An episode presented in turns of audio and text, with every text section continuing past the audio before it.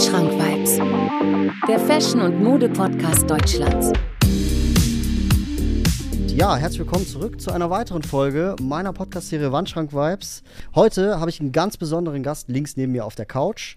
Und zwar sprechen wir heute so ein bisschen über seinen Werdegang. Wir sprechen ein bisschen über seine Marke, weil er Modedesigner ist. Ja? Genau, richtig. Und ich würde einfach mal sagen, also bevor ich jetzt hier ein, ein ganz langes Intro mache, sage ich einfach mal herzlich willkommen, Stefan. Grüß dich. Ja, grüß dich, Marvin. Also ich danke dir herzlich für die Einladung. Hat mich echt gefreut, dass ich jetzt bei dir auch im neuen Studio hier sein darf. Sehr schön. Und wie gefällt's dir? Ey, top. Ich muss sagen, sieht krass aus, als ich es auch in den Videoausschnitten gesehen habe auf TikTok und auf Mhm. äh, Insta. Deswegen, ich bin sehr, sehr geflasht auf jeden Fall.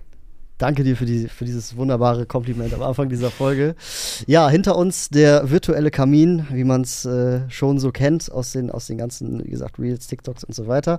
Aber heute soll es nicht zu sehr um Wandschrank-Vibes gehen, sondern heute geht es um dich. Und zwar einfach, ja, es geht heute einfach mal so um dich als Marke. Ja, ich bin, es hat mich einfach brennend interessiert, wer du eigentlich bist, ja, was so hinter der, hinter deiner äh, Marke äh, Polotno steht, ja, was du dir so bei deinen einzelnen äh, Pieces, bei deinen einzelnen Kollektionen, was du dir dabei gedacht hast. Und mich interessiert einfach auch mal so, wie so ein Fashion Designer arbeitet, ja, weil ich trage Sachen ganz gerne, ja, ich äh, schaue mir die, ne, ich, ich trage ganz gerne das Endergebnis, aber wenn ich jetzt, wenn man mich jetzt fragen würde, ey Marvin, design mal ein Piece, ich habe da keine Ahnung von, keine Ahnung, weiß ich nicht. Deswegen würde mich das einfach mal interessieren. Hast du Bock? Ja, ich habe auf jeden Fall Bock. Ich glaube auch, ich habe vieles zu erzählen, Mhm. auch was äh, hinter dem Endprodukt steht und wie auch der Werdegang, der kreative Werdegang bis dahin ist. Ich meine, das ist, ähm, ich würde sagen, teilweise Monate oder jahrelanger Prozess bis dahin. Deswegen habe ich auf jeden Fall Lust, die eine oder andere Sache zu erzählen. Sehr schön. Aber fangen wir erstmal an, wie üblich in meinen Folgen, wenn ein Gast neben mir ist. Was ist du denn heute an? Das würde mich einfach mal interessieren. Ähm, ja, ich fange mal unten an. Ich habe äh, Boots an, und zwar von der Pariser Marke Viron heißt sie. Mhm. Ähm, das ist eine Marke, die sich, wie gesagt, auf Boots und auch auf Loafer spezialisiert hat. Mhm. Ähm, und das Coole an den Sachen ist, die sind aus äh, recycelbaren Materialien. Mhm. Ähm, Gerade der schwarze obere Teil des Boots ist aus äh, 100% Apfelschalen tatsächlich gemacht. Okay, okay. Ich habe mir noch nicht das Video dazu angeschaut. Ich weiß auch nicht, ob es Videos dazu gibt, wie es hergestellt wird, aber Mhm. aus Apfelschalen ist das erstmal ziemlich besonders. Ähm, deswegen würde mich die Produktion auch sehr interessieren. Ähm, ja, und das Coole bei der Brand ist auch, äh, zum Beispiel, wenn du diese Boots komplett abgerockt hast, Mhm. Ähm, darfst du sie wieder an, egal in welchem Zustand, an die Brand zurückschicken und kriegst dann einfach 20 bis 30 Prozent Rabatt. Das ist ja geil. ja, Da ist der. Nachhaltigkeitsfaktor ja extrem drin. absolut, ja. Feier ich, feier ich echt. Ähm, dann die Hose ist tatsächlich von Zara X Harry Lambert. Okay, Ähm, mhm. Harry Lambert, äh, ich weiß nicht, ob den vielleicht ein Zuhörer ein Begriff ist, aber das ist der Stylist von ähm, Harry Styles. Ah, okay. Harry Styles ja in letzter Zeit ziemlich bekannt durch seine genderneutralen Outfits, kann man sagen. Mhm, Ähm, deswegen fand ich die Hose auch wirklich sehr cool. Ähm, oben der Hoodie auch Zara, ähm, dann ein basic schwarzes Tanktop. Geil. Und dann habe ich noch ziemlich viel Schmuck an. Ich bin generell ein Fan von vielen Ringen, Sehr Ketten, Uhren, Armbändern. Äh, die Kette ist von MTRS, More Than a Shirt. Mhm. Ähm, das ist ein Designer, der auch ziemlich viel Kontakt mit Sierra Kid oder Kinder Grey hat. Mhm. Kommt dann aus der Ecke. Ähm, Ringe habe ich ein paar ja, Mode-Accessoires von Asos Geil. und zwei Ringe von äh, Plastikjuwel. Mhm. Das heißt, das sind individuell hergestellte Ringe ähm, mit verschiedenen Designs. Das waren jetzt zwei schlichte blaue Ringe, aber es gibt auch. Ah, okay, ich sehe es schon. Das Ja. sieht mega aus. Ja, danke schön. Ähm, bringt einfach ein bisschen Farbe ins Outfit. Ähm, ist auch nicht das gängige Gold oder Silber. Was meinst du mit individuell? Also du fragst dann an oder schaust du dir oder ist es einfach oder ist es wie in einem Online-Shop, dass du einfach durchguckst und das, was dir gefällt, holst du dir? Oder was meinst du mit diesem individuellen Aspekt? Das würde mich mal interessieren. Also, soweit ich weiß, ist Plastikjuwel nicht online mit einem Shop vertreten, sondern lediglich über Instagram. Mhm. Das heißt, du fragst dann einfach da an, äh, meldest dann die Ringgröße und sagst halt einfach, aus welchen Farben du es gern hättest, aus welchen Formen, was für zusätzliche Materialien noch verarbeitet werden sollen. Und dann wird es individuell für dich hergestellt. Ich bin jetzt im, äh, im Ringe-Game nicht so stark drin, deswegen weiß ich nicht, wie da der Herstellungsprozess ist, aber ähm, so fragst du demnach an. Mega, mega. Ja, Harry Styles, äh, klar, also jetzt nochmal, um, um das zu kommentieren. Ähm, mh, ich finde, er hat an sich einen geilen Style. Da kannst du sagen, was du willst. Ja, und du hast eigentlich alles schon auf den Punkt getroffen. Ich finde, das Wichtigste hast du noch gar nicht erwähnt. Und zwar dein, also du hast noch ein Accessoire noch gar nicht erwähnt. Und zwar deine Tattoos. Ja, richtig. Also Tattoos auch, glaube ich, in unserem Alter bei den jungen Leuten auch ein ziemlich großes Thema. Voll. Ich habe jetzt wirklich selten Leute gesehen, die wirklich gar kein Tattoo mehr heutzutage haben. Mhm. Vor 10, 20 Jahren war das ja gar nicht mehr denkbar, äh, dass so viele Leute tätowiert sind. Aber ja, ich habe früh angefangen, mit 18 tatsächlich mir mein Krass. erstes Tattoo stechen zu lassen. Und äh, mittlerweile sind schon so viele, dass ich gar nicht mehr zählen kann.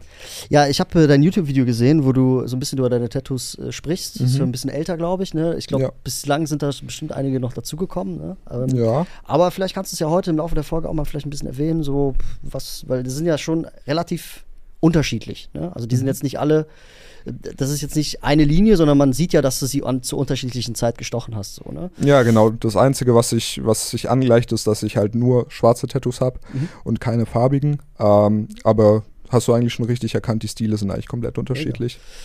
Cool. Was ich an deinem Outfit äh, mag, ist es sehr herbstlich. Also du hast herbstliche Farben genommen. Ähm, ich weiß nicht, ob du das jetzt äh, extra gemacht hast oder nicht, wahrscheinlich, ja, aber Ja. ich cool. Also so die Brauntöne und alles. Mega. Cool. Ja, danke schön. Bei dem Herstellungsprozess, also ich weiß jetzt endlich, wie man diese Marke ausspricht. Äh, ich wusste es nicht. Ich habe mir gedacht, okay, die kommt aus Paris, ja. Veron oder ich, Wie Viron, Viron, ich, ja. genau. Habe ich auch ab und zu mal reingeschaut. Ähm, ich bin aktuell auch, also ich suche aktuell auch äh, einen, guten, einen guten Boot zum Tragen für den Herbst. Äh, ich bin gerade, ich liebäugel gerade so ein bisschen mit den Ortega 2 von 80s. Ich weiß nicht, Mhm. ob du die kennst. Nee, hab ich das. Das kann ich dir gleich mal zeigen. Ist so ein wirklich so ein knackig, äh, knackiger Chelsea-Boot, der aber ein bisschen eckiger ist und halt auch eine Plateausohle hat. Mhm, ja. ja. Äh, bin ich aktuell auch am Liebäugeln. Ich warte, bis der im Sale ist, weil der aktuell bei, glaube ich, 550 Euro steht oder so. Ja, okay. Und äh, ich ganz genau weiß, 80s geht auch irgendwann mal in den Sale, deswegen schön den Newsletter abonniert und so Mhm. weiter. Mega cool. Ja. Ja, cool. Äh, kommen wir zu meinem Outfit. Ich bin heute mal ein bisschen grau, äh, gräulicher äh, gekleidet. Fangen wir unten an mit den Adidas Samba X Kick, Kith X Clarks. Und äh, den Schuh habe ich jetzt mal die letzten, die letzten äh, Wochen auch mal immer im Podcast äh, thematisiert. Ja, mein erster Samba, der erste Versuch. Ich fand die Kollabo geil. Bin jetzt ein bisschen enttäuscht, dass, dass, dass, dass jetzt, äh, dass da jetzt noch, ja, dass da noch weitere, weitere Stock, also dass der Stock noch aufgefüllt wird. Mhm. Obenrum, äh, ja, eine Prada-Hose, meine Vintage Prada-Hose, die ich ähm, eigentlich ganz gerne trage. Ähm, gestern noch von der, von der, ähm, von der Reinigung geholt. Äh, oben ein Basic-Shirt von Uniqlo tatsächlich, Mhm. ähm, mit der Arism, äh, mit, also Arism heißt es, das ist halt vom, vom Stoff her mega, mega, mega cool, weil es von außen halt einfach, von den einfach sich nicht wie Baumwolle anfühlt, aber 100% Baumwolle ist. Und hier oben äh, von ASOS quasi so eine, so, so, so eine, so eine Überziehjacke. Ähm, genau, und auch ein paar Ringe. Ja, also hier zum Beispiel ein Onyx, also ein Onyx-Ring mit Onyxstein. Also ich mag zum Beispiel Ja, Ringe auch mit, mit, mit Steinen super gerne. Vom Flohmarkt auch. Und äh, ja, der Rest halt, ja, einfach Silberringe. Wie wichtig ist dir das eigentlich, äh, Silber zu tragen? Oder trägst du auch mal irgendwie Edelstahl oder sowas? Ähm, also ich bin da tatsächlich gar nicht so penibel, also ich trage auch gern mal Edelstahlringe, Mhm. ähm, aber mir ist es schon relativ wichtig, dass es kein Goldschmuck ist, weil ich persönlich finde, dass mir Goldschmuck einfach nicht steht. Ich Mhm. habe es mal ausprobiert eine Zeit lang, auch mit, mit Golduhren und Goldketten, aber es ist einfach nicht mein Ding. Ähm, wobei ich sagen muss, um nochmal drauf zurückzukommen, äh, wir haben ja im Vorgespräch kurz darüber gesprochen, über die Adidas Samba, dass es Mhm. eigentlich actually nicht so mein Schuh ist, aber Ja. die finde ich auch sehr nice. Du hast auch lange genug drauf gewartet, glaube ich. ja, gell? genau, Ja, richtig. Ja. äh, das war eigentlich, ja, acht Monate genau. Okay, okay. acht Monate gewartet. Ich habe sogar einmal zwischendurch eine E-Mail an Kiff äh, geschrieben, habe gesagt, ey, habt ihr mich vergessen? Wo bleibt der Schuh? Keine Antwort, wie man es halt kennt von so, einem- von so einem Großunternehmen, sage ich jetzt mal.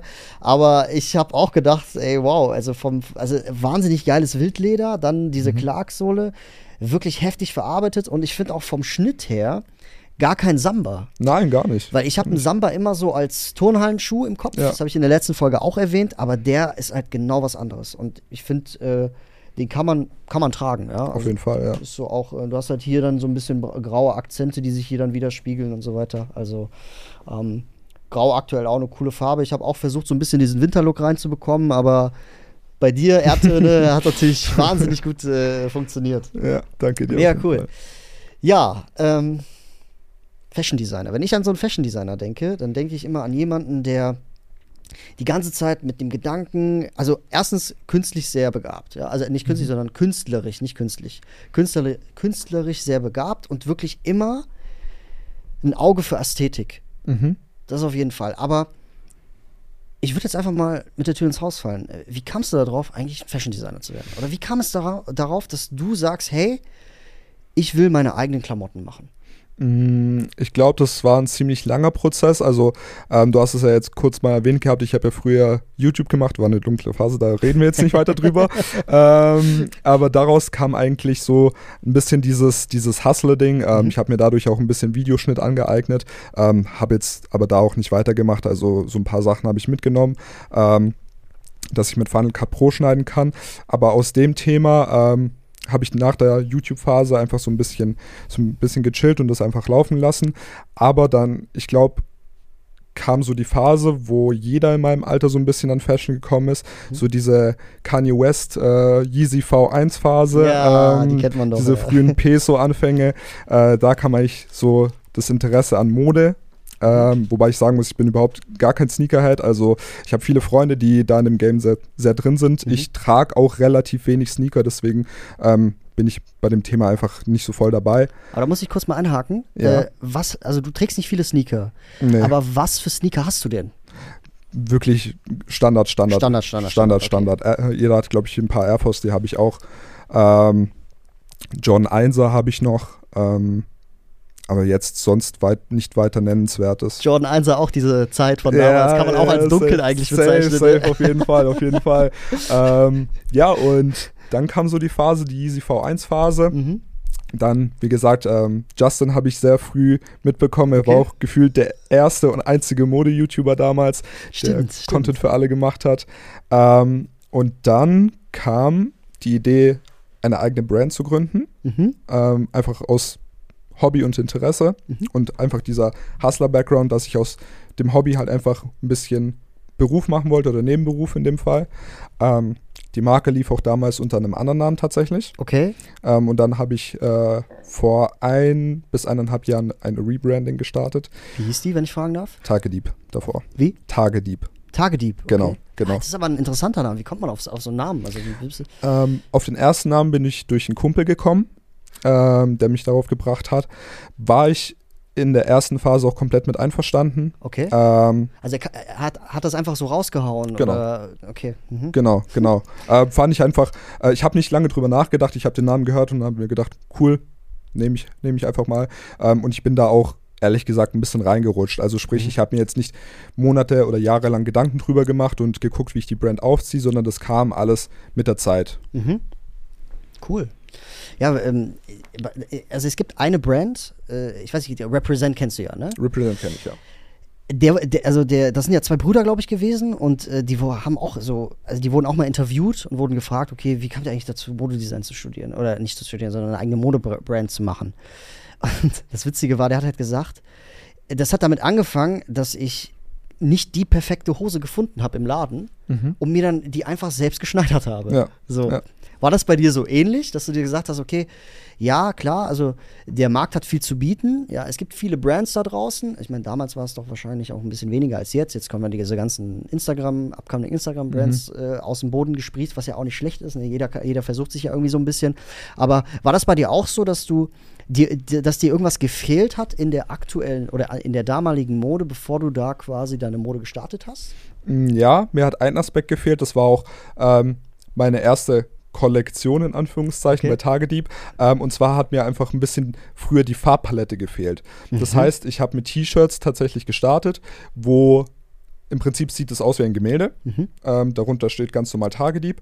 Und diese Farben von diesem Gemälde durften sich die Leute selber aussuchen und ich habe sie individuell ähm, aufs T-Shirt gebracht und denen zugeschickt. Und das hat mir ein bisschen gefehlt. Einfach die, die, die Farbpalette. Äh, das war auch zu der Zeit von Black Fashion einfach. Da waren die zwei Ah. gängigsten Farben Rot und Schwarz. Ja. Und ähm, deswegen habe ich es einfach gemacht, ja. Da, also an Black Fashion, wenn ich an Black Fashion denke, dann muss ich mal an diese Nike Flystepper denken. Kennst du die Oh, noch? ja, na klar. Das, deswegen, auch, äh, deswegen auch die Erwähnung von Rot, ganz dunkle Phase. Ja. Ganz, ganz dunkle Phase. Aber hattest du auch Flystepper? Nee, nee, auf Gottes Willen. Die gab's in Rot, die gab's in Blau. Äh, Ich wollte immer den Red Oktober haben, der Mhm. war ja auch so, das war ja so auch noch die Zeit. Habe ich nie bekommen. Aber was ich hatte, war der Balenciaga Arena. Kennst du den noch? Wenn, wenn du mir den zeigst, bestimmt. Natürlich zeige ich dir den, warte mal, ich zeig dir den. Der Balenciaga Arena, der war immer au- und immer auf Tumblr unterwegs. Immer auf Tumblr. Aber war das noch vor der Zeit von dem Triple S und den Speed Trainer? Ja, ja, klar. Okay. Balenciaga Trainer, äh, hier, äh, nicht Trainer, was, was rede ich da, warte mal, äh, Balenciaga Arena. Wenn ich dir den zeige, dann kennst du den safe, der hier. Kennst du den? Ach so, ja, klar. ja. Und, das, und ähm, der Balenciaga Arena, ähm, der war zu der Zeit, war der geil, weil ich war immer, ich bin immer auf Tumblr dann äh, unterwegs gewesen und dann gab es den in Rot noch, im roten Colorway und ich dachte mir, scheiße, den muss ich haben. Aber damals war ich noch, also keine Ahnung, da, damals war 450 Euro für einen Schuh, das war, das war unerreicht, das war teuer. So. Und äh, da weiß ich noch ganz genau, da habe ich mir den äh, einfach aus China bestellt. Mhm. Fake. Und auf dem Weg von China nach Deutschland dachte ich mir so, scheiße, was hast du da eigentlich gemacht? So, ne? und dann ist er nicht durch den Zoll gegangen und ist somit zurückgegangen. Ich habe mein Oh. Geld bekommen und das war so der letzte, also wirklich so, da hatte ich noch richtig Glück gehabt, so, dass ich den nicht bekommen habe. Eine Aber- höhere Macht wollte, dass du diesen Schuh nicht ja, bekommst. Voll, voll Ja. ist so. Nee, aber ähm, weißt du noch, wie viel, wie viel du, wie viel Pieces du davon verkauft hast von deiner ersten Kollektion? Mm, Ich glaube, das waren am Anfang tatsächlich nicht so wenig für die, für die Reichweite, die ich hatte. Das hat sich irgendwo zwischen 80 und 90 Pieces in den ersten Oh, das zwei Wochen. viel. Ja, Das ist ja richtig viel. ja. Muss ja vorstellen, ich komme aus, aus einer kleinen Stadt und dann spricht sich das natürlich sehr Mhm. schnell rum. Und da kamen auch die meisten Bestellungen. Ich würde so sagen, 60 Prozent der Bestellungen kamen Ach, von da krass. zustande. Und ich hatte auch ähm, mal so eine Zeit, wo du noch organisch sehr schnell auf Instagram gewachsen bist. Ah, das war Ähm, mit, mit, ja. mit der Tumblr-Zeit, ja, wo auch viele von da gekommen sind, ja, und auch bis heute zum Glück noch da sind. Kennst du den Künstler äh, Daniel Eschar? Ja. Ich weiß noch, äh, damals, 2013, da war das Instagram-Button noch so eine Polaroid-Kamera. Mhm. Und das war einer der ersten Künstler, den ich gefolgt bin. So in meiner Anfangszeit, wo ich mich angefangen habe, für, für, für Mode zu interessieren. Da hatte der, glaube ich, 8000 Follower oder so. Ja, selbst da war es viel. Zur damaligen Zeit war das richtig viel. Mhm. Und der hat ja jetzt über Millionen. Ja. ist, also, da, da, daran siehst du, wie, wie, wie krass sich dieses ganze Instagram und so entwickelt hat. So, ne? Dasselbe auch bei YouTube. Wenn du damals eine Million Aufrufe hattest, dann Mhm. warst du heftig. Ja. So. Mittlerweile ist eine Million Aufrufe, ist, da kannst du klatschen, das ist gut. Ja, ist nice, ja. Ist nice, aber mach doch mal drei, vier Millionen. Ja, wirklich, so. wirklich. Deswegen, äh, ne, und, und deswegen, ich finde aber trotzdem 80, 90 Pieces, also was sagst du, war dir das dann, warst du dann äh, stolz drauf oder war dir das zu wenig? Wolltest du mehr? Das würde mich auch mal interessieren. Also, wie denkt man dann in dem Moment, wo man dann sein erstes Piece verkauft hat? Ähm, also stolz natürlich, ohne Mhm. Frage. Ähm, ich war aber gleichzeitig auch sehr überfordert, weil, wie gesagt, die Konzeptidee war, ähm, ich gestalte individuelle Pieces immer, was sich bis heute auch noch teilweise durchzieht. Okay. Ähm, und dann, ich glaube, nach drei, vier Tagen kamen schon an die 30 bis 40 Bestellungen rein. Und ähm, der Anspruch ist natürlich, dass die Leute auch ganz schnell ihre Pieces bekommen. oh, Und, okay. äh, und jetzt machen wir wirklich 30, 40 Shirts individuell. Mhm. Ähm, das war schon eine Herausforderung, vor allem weil ich den Schriftzug ja auch selbst gemacht habe davor. Ähm, Mhm. Das heißt, ich habe mir einfach ganz am Anfang, damit ich so viel Knowledge wie möglich bekomme, eine Siebdruckmaschine bestellt, Mhm. habe äh, meine Siebrahmen belichtet und habe dann einfach losgelegt. Das finde ich krass, weil das habe ich, höre ich von vielen Leuten. Ja, ich habe das einfach dann besorgt, ich habe es gemacht und habe es verkauft. So. Und ich, ich finde das ist auch so ein geiler, so ein geiler Gedanke, wenn du so, so, so durch deine Projekte gehst. So. Wenn du sagst, ey, ganz ehrlich, dann mach das doch einfach. Ja. So. Ich habe mit vielen Leuten gesprochen, die dann sagen, ja, nee, eigene Modemarke, da muss ich erstmal eine, eine Marke patentieren und das anmelden und so. Das ist Quatsch. Einfach machen, oder? Ja, absolut, finde ich auch. Also klar kommen natürlich die Pflichten, während man es macht. Also du hast es schon angesprochen, Mhm. äh, das Patent anmelden. Natürlich muss man auch ein Gewerbe anmelden.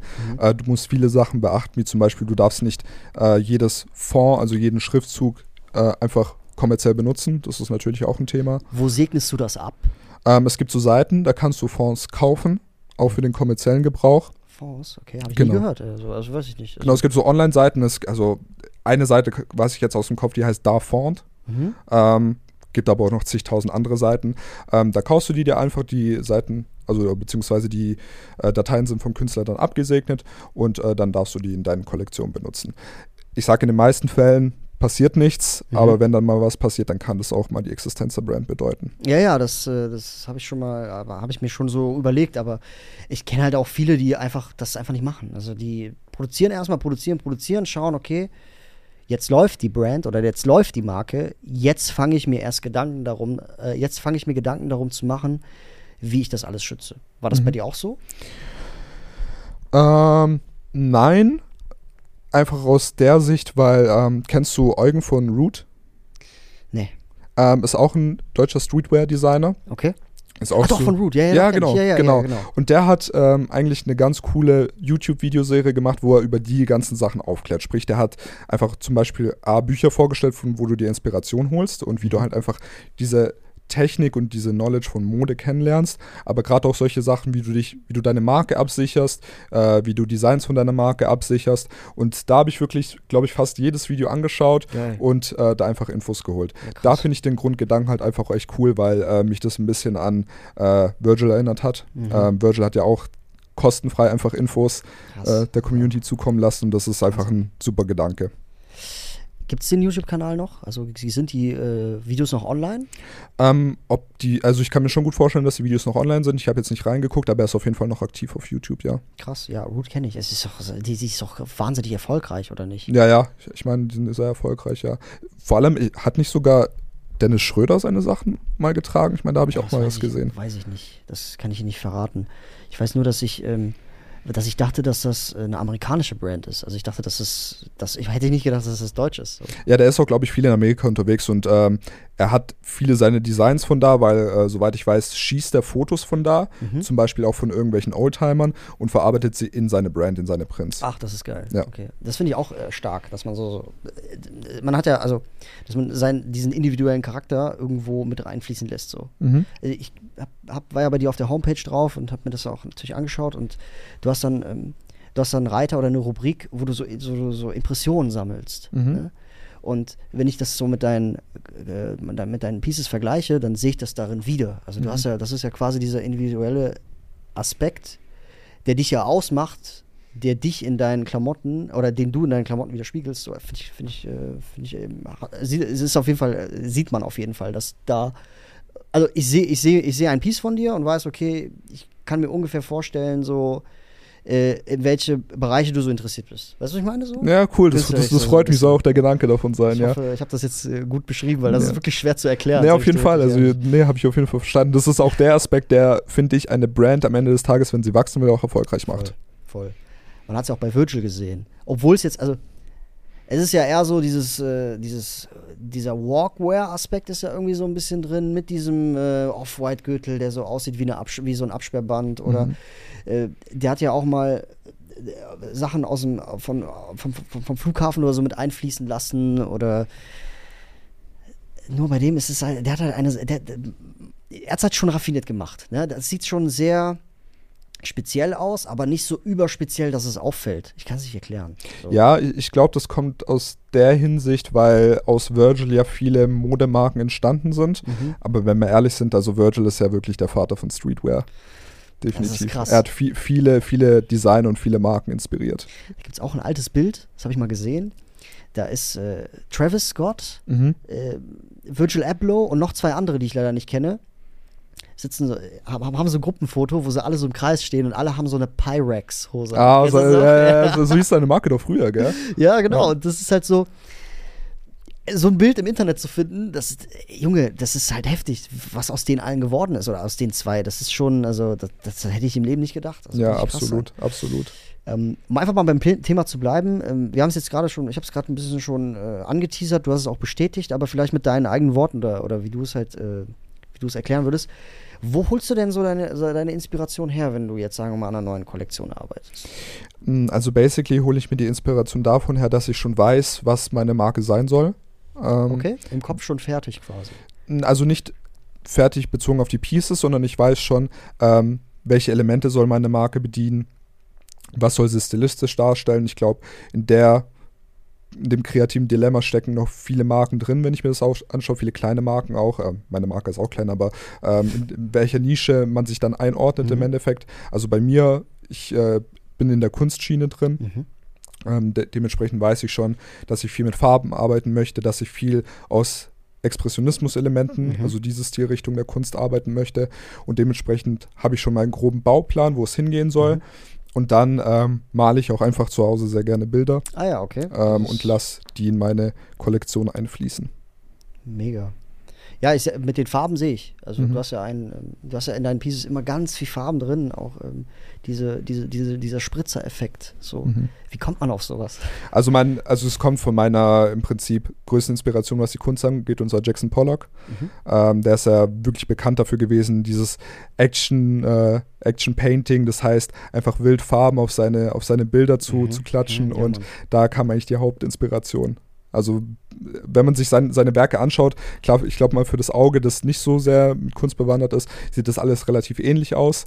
Ähm, aber für die Leute, die sich für Kunst ernsthaft interessieren, ist es, glaube ich, schon eine feine Sache. Ja, krass. Ja. Und wie geht's dann weiter? Du hast es im Kopf, fängst dann an zu zeichnen oder was passiert, was ist so der nächste Schritt dann? Also wie, wie bekommst du dann das Design aufs, aufs Blatt oder auf, auf, deine, auf die Klamotten? Also wie entscheidest du, okay, das wird jetzt die Jacke oder ein T-Shirt oder gibt es da auch irgendwie, äh, machst du es aus dem Bauch heraus oder, oder denkst du dir, okay, ich produziere, weiß nicht, deine Kollektion hat jetzt zum Beispiel nur Shirts und Mhm. dann kommt eine Jacke dazu, so.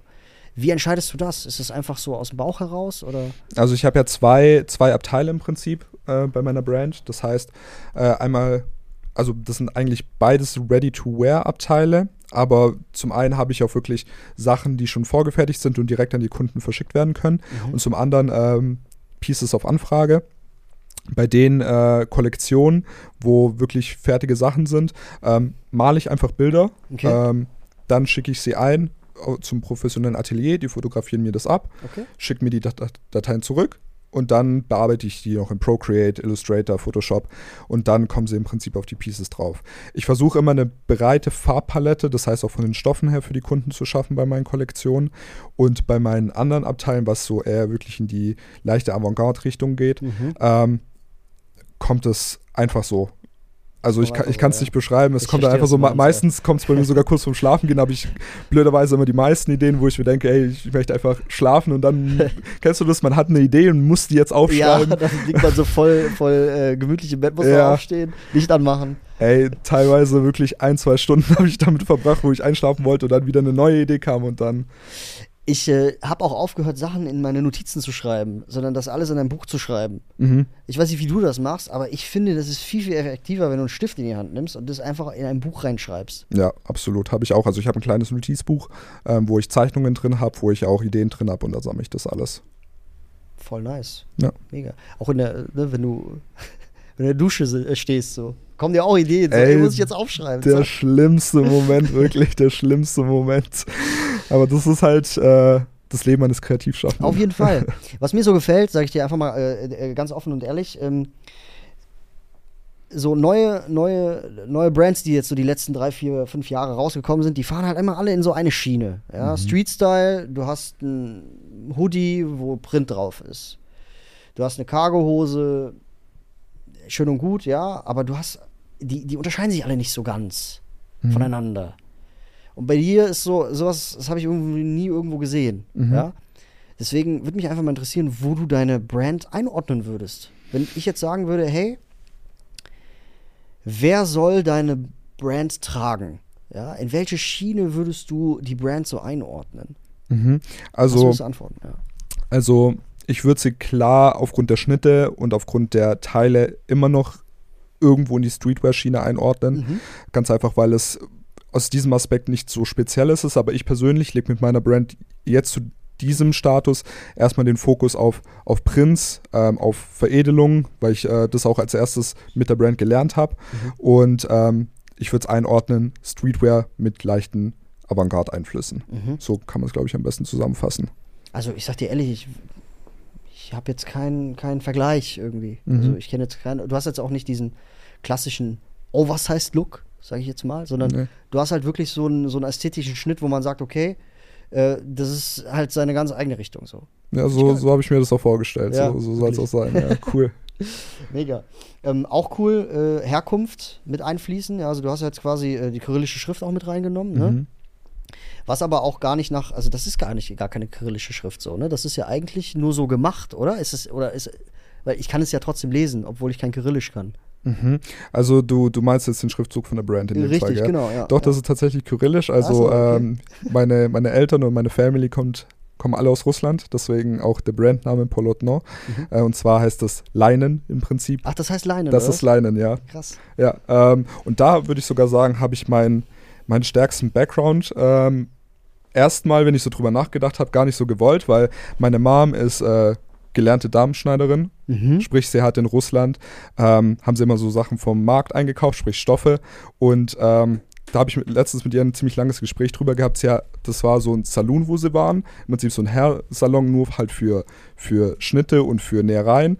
Und da hat sie wirklich komplette äh, Kleidungsstücke aus Stoffen angefertigt. Und äh, diese, immer noch? Oder also macht sie es immer noch oder war das damals so? Äh, die macht es jetzt privat. Damals, als sie in Russland waren, äh, hat sie es gemacht. Ähm, ganz einfach auch in der Hinsicht, weil sie nicht so viele Möglichkeiten hatten. Sprich, sie haben einen Markt gehabt, aber jetzt nicht so viele Stores, wo sie einkaufen konnten. Und ähm, meine Mom hat mich nie dazu gedrängt, ähm, selber damit anzufangen. Ich glaube, sie fand es ganz schön, dass ich gemacht habe, Okay. aber Mhm. ähm, sie hat immer so kleine Winke gegeben. Also sie hat im Prinzip mir immer so Sachen beigebracht, aber nicht bewusst. Immer wenn sie mir zum Beispiel Mhm. irgendeine Hose gekürzt hat oder ähm, auch irgendwas, zum Beispiel Faschingskostüms angefertigt hat, ähm, hat sie mir immer erklärt, wie sie das macht. Okay. Sprich, davon habe ich auch viel Knowledge mitbekommen und ziemlich viel kam von meiner Mom oder von meinem russischen Background, einfach was ich auch in der Brand ein bisschen verarbeite. Das wäre tatsächlich meine nächste Frage gewesen. Ähm, inwieweit so deine Mom so einen Einfluss hat auf, auf die aktuellen Kollektionen oder so. Oder äh, klar, die hat dir viel beigebracht damals, ne? Also würde Mhm. ich jetzt mal so sagen, weil man wächst ja damit auch auf. Ja, absolut. Eltern haben ja einen, eigentlich einen größeren Einfluss, als man eigentlich denkt, so, ne? Also einen größeren Einfluss, als man halt, äh, halt denkt. Aber ähm, hilft die dir auch bei den Kollektionen? Oder fragst du auch mal nach Rat oder sowas? Mm, Sie hilft mir nicht speziell bei den Kollektionen, aber ähm, sie gibt mir wirklich viel Knowledge mit, was halt Modedesign angeht. Also sprich Umgang mit Stoffen, welche Stoffe sind gut, äh, welche Materialien sind gut, ähm, welche Veredelungen sind gut und so weiter. Weil ich muss ehrlich sagen, äh, ich habe erst letztens mit ihr ein Gespräch drüber gehabt, über drei, vier Stunden. Und was sie mir da alles gesagt hat, hatte ich gar nicht so vor Augen gehabt. Also sie hat wirklich da sehr, sehr viel Knowledge, doch. Ja, krass. Ja, ich stelle mir, das- ich stell mir das echt äh, interessant vor, ja. Ja, Also, so definitiv. bisschen- also Stoffe, sage ich dir ehrlich, ist bei mir auch so in den letzten Jahren immer wichtiger geworden. Ja, Dass Mhm. ich jetzt sagen wir mal auch, äh, ja, ich weiß, was ich im Sommer trage, ich weiß, was ich im, im, Winter, was, was sich da so am besten eignet und äh, ich achte auch sehr auf Stoffe, sage ich jetzt mal. Ähm, produzierst du in Deutschland oder wo produzierst du? Das würde mich noch interessieren. Ähm, stellenweise immer woanders, aber die meisten Produktionsländer sind äh, Portugal, Türkei und äh, China tatsächlich. Mhm. Ähm, China fliegt da ein bisschen unter dem Radar, weil viele assoziieren einfach mit China Massenproduktion. Die Arbeitsverhältnisse sind, sind nicht so die besten, aber das kommt immer auf die Produktion tatsächlich an. Es gibt auch schlechte in Portugal und es gibt auch schlechte in Türkei und wiederum gute auch in China teilweise. Ich weiß nur, mein äh, Military Boot von, äh, von Easy, Season 3, so ein Mhm. Combat Boot, ich weiß nicht, ob du den noch kennst. Ja, ich glaube doch. geile Verarbeitung, wirklich heftig. Mhm. Made in Portugal reingestanzt. Ja.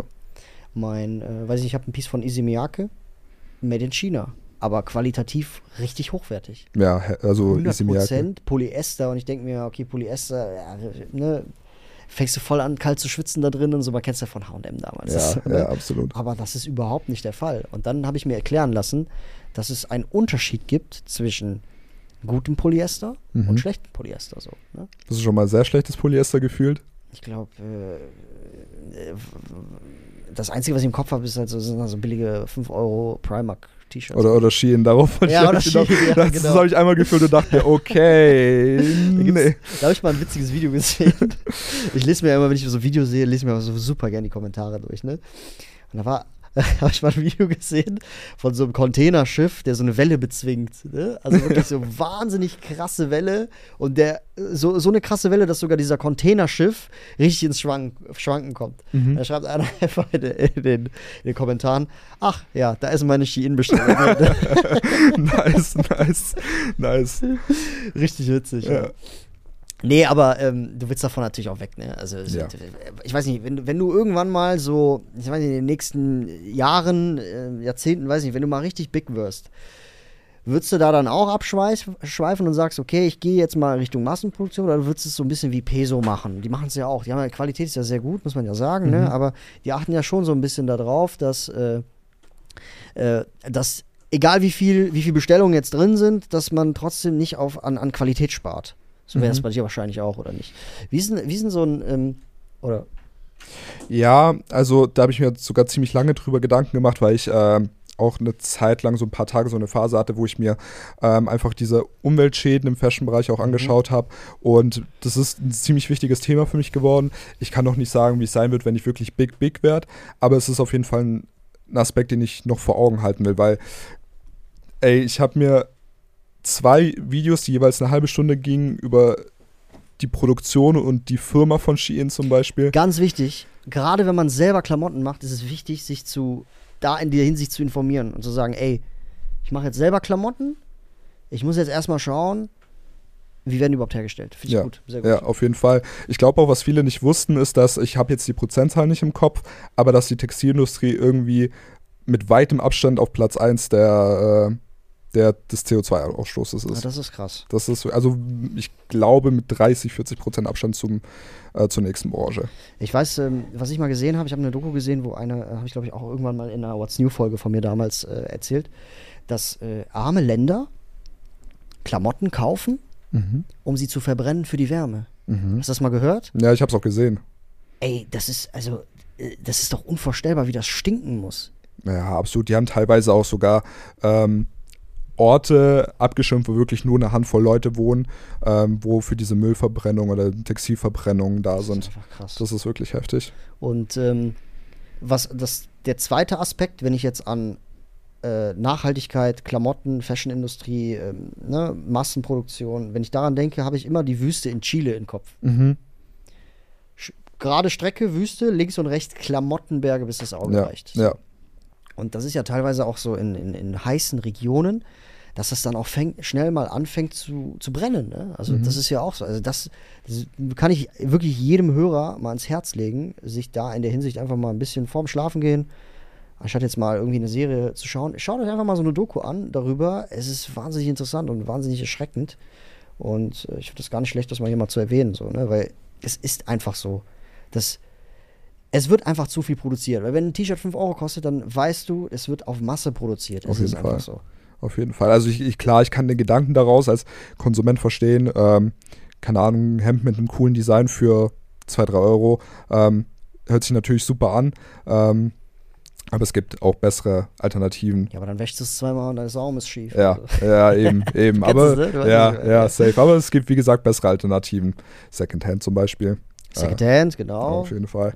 Äh, da habt ihr coole Pieces und ähm, ja, nicht unbedingt die Angst, dass es irgendwo in einem anderen Land landet und äh, andere Leute drunter leiden. Ich muss auch sagen, ich bin, äh, ich bin jetzt nicht reich aufgewachsen, sage ich jetzt mal. Und bei mir war es damals immer so, ey, okay, 150 Euro für einen Schuh, überleg erstmal. So, weißt du, was ich Mhm, meine? Oder ja. niemand, wer gibt denn schon 300 Euro für eine Hose aus oder so? Das, so bin ich aufgewachsen. Mhm. Aber irgendwann dachte ich mir dann auch so, ey, okay, investierst du die 300 Euro, aber dann wirst du auch gleichzeitig dich mehr um dieses, dieses Piece kümmern und du wirst es auch länger im Schrank haben und du überlegst es dir dreimal, passt es in meinen Kleiderschrank oder nicht. Ja, du behandelst das ganz anders. Ganz anders. Ja. Und du hast es dann so lange, als würdest du jetzt alle zwei, drei Monate irgendwie shoppen gehen und eine Hose seine, seine und, und, und die Hose dann irgendwie seine Form verliert. Ne? Aber es gibt natürlich auch, es gibt natürlich auch Supplier, die machen Fast Fashion, aber die machen halt auch von der Quali her gutes Fast Fashion. Ja? Also Mhm. Mir fällt jetzt sofort Uniqlo ein zum Ja. Beispiel. Hast du da was im Schrank von? Oder?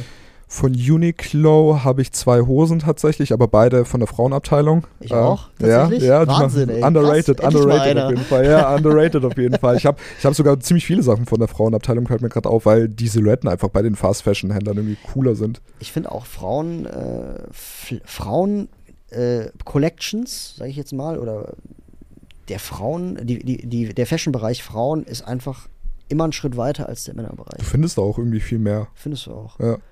Und äh, ich kenne, es gibt einen, äh, einen, äh, einen YouTuber, Schrägstrich Instagrammer, Schrägstrich Influencer, der sagt das auch immer seinen Leuten. Der sagt, ey, ganz ehrlich, Leute, geht doch mal in die Frauenabteilung. Das ist der Philipp von BHP. BHP Dau, ja. Genau. Hat er auch diese Facted jetzt rausgebracht, diese Mhm, äh, ja. äh, Brand. Der sagt das auch. Ey, Leute, ich habe mal hier die Hose, mega geil. Haben mich voll viele Leute gefragt, wo ich sie her habe. Ja, Frauenabteilung. Alter, als ich das gehört habe, ich dachte mir, scheiß drauf, ich mach das jetzt einfach Ja, auch. safe. Dann habe ich bei Uniqlo für, glaube ich, 20, 25 Euro habe ich so zwei Jogger, Joggerhosen äh, gefunden, so, die halt einfach einen richtig geilen geraden Schnitt haben, die schön zu einem zu äh, Boot passen. Mhm. Perfekt, Lederjacke, also es ist wirklich, also das sind geile Hosen, die trage ich super gerne, muss man Ja, wirklich safe, sagen. die fallen auch gu voll gut auf Sneaker, Ja, voll. die Hosen. Also Genau. top, ehrlich. Obwohl im Sneaker-Bereich muss ich dir sagen, tue ich mich aktuell auch sehr schwer. Also ich habe lang, äh, mir lang keinen äh, neuen Sneaker mehr geholt. So, das ist jetzt der letzte. Davor hatte ich mir meinen äh, Traum erfüllt, mir den Chicago äh, von 1985 Mhm. habe ich mir geholt. Mhm. Aber ähm, ja, vielleicht, äh, ja, genau. Aber das, das, ich weiß nicht, ich bin da irgendwie nicht zufrieden. Was ich sehr schade finde ist, es gibt einen gewissen, wenn du weiße Sneaker hast, es gibt irgendwann einen gewissen Punkt, wo du sie einfach nicht mehr weiß kriegst. Ja, wo, sie, wo halt einfach zumindest auch der untere Teil oder die Sohle vergilt, kriegst du dann einfach So, nicht mehr weiß. was ja. mache ich jetzt mit so einem Schuh? Der ist gut behandelt, den habe ich jetzt vier Jahre, ich habe den immer geputzt, er wird aber gelb. Was machst du? Ich kann es ja nicht wegschmeißen. Hm. Und davon habe ich jetzt eine Handvoll Sneaker, vielleicht vier bis fünf Stück, die halt gar nicht mehr so weiß sind. Die gammeln halt bei mir im Keller rum. So. weil Mhm. Ich habe keinen Bock, die wegzuschmeißen. Man kann sie natürlich irgendwie mal ver äh, ne, verschenken oder verkaufen oder sowas, aber an so einem Schuh hängt dann ja auch mehr Erinnerung dran, als du denkst. Ne? Auf ich jeden Fall, Beispiel, ja. Mein erster Sneaker war ein ähm, Jordan 1er Premium Low, also ich weiß nicht, für 150 Euro äh, habe ich mir den geholt damals. Weiß ich noch ganz genau, da hat, darf ich eigentlich keinen erzählen, aber da habe ich in einem Stadion gearbeitet, als Mhm. Freiberufler zu meiner Studentenzeit. Okay. Und dann hat mir, ich hatte wirklich, also, ne, der wollte mir dann die Kohle nicht auszahlen. Ich hatte ein bisschen Beef mit dem. Und dann habe ich es irgendwann geschafft, dass er mir das überwiesen hat. Und dann hat er mir die Kohle zweimal überwiesen. Mhm. Und dann habe ich aber nichts mehr gesagt. Habe ich, mir- Hätte ich auch nicht. dann hab ich mir mit diesem, diesem, diesem doppelten Gehalt habe ich, mir- hab ich mir dann mein erstes Sneaker geholt. Das war so die erste Liebe zu den Sneakern. Und ich glaube, die Geschichte habe ich hier noch nie erzählt. Aber das ist, das ist dann so ein Schuh, den würde ich niemals, würde ich niemals weggeben oder niemals Nein, verkaufen safe oder nicht. sowas. Safe nicht. Ich habe die ab und zu mal zu Reshoe geschickt. Kennst du das? Mm, nee, aber ich denke mal, die bereiten Sneaker auf, oder? Genau, also das Ja. ist, äh, kaufst, kaufst verschiedene Pakete. Da gibt es eins für 20 Euro, dann schickst du es halt hin und äh, die haben halt, die bereiten dir den auf. Die Mhm. machen den wieder weiß und hier und da. Klar, nicht weiß wie beim Kauf so, ne? Aber äh, die bereiten dir den auf und schicken dir den zurück. Du zahlst nur 20 Euro. Ich finde das richtig günstig. Das ist eine coole Sache, ja. Kannst du halt nicht nur mit Sneaker machen, sondern auch mit äh, Schuhart, also mit jeglicher, jeglicher Schuhart so. Mhm. Genau. Cool.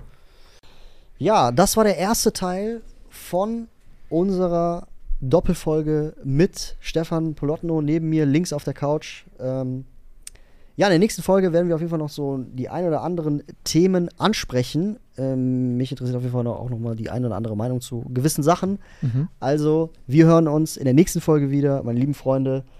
Wenn ihr Stefan noch nicht kennt, folgt ihn gerne auf Instagram. Wie heißt er auf Instagram, mein Lieber? Stefan-Polotno. Genau. Einmal ein Follow da lassen, einfach mal anschauen und sich einfach mal inspirieren lassen. Schaut euch auf jeden Fall mal auf seiner äh, Homepage äh, mal durch. Vielleicht findet ihr das eine oder andere. Und ja, wenn ihr diesen Podcast noch nicht kennt, folgt mir auch gerne auf Instagram. Gebt mir gerne eine Bewertung auf Spotify. Ich lese mir die super gerne durch. Also ihr würdet mir damit auch eine Freude machen. Und ich würde sagen, wir hören uns nächste Woche wieder. Bis dahin, meine lieben Freunde. Peace out. Wir beide sind draußen. Ciao.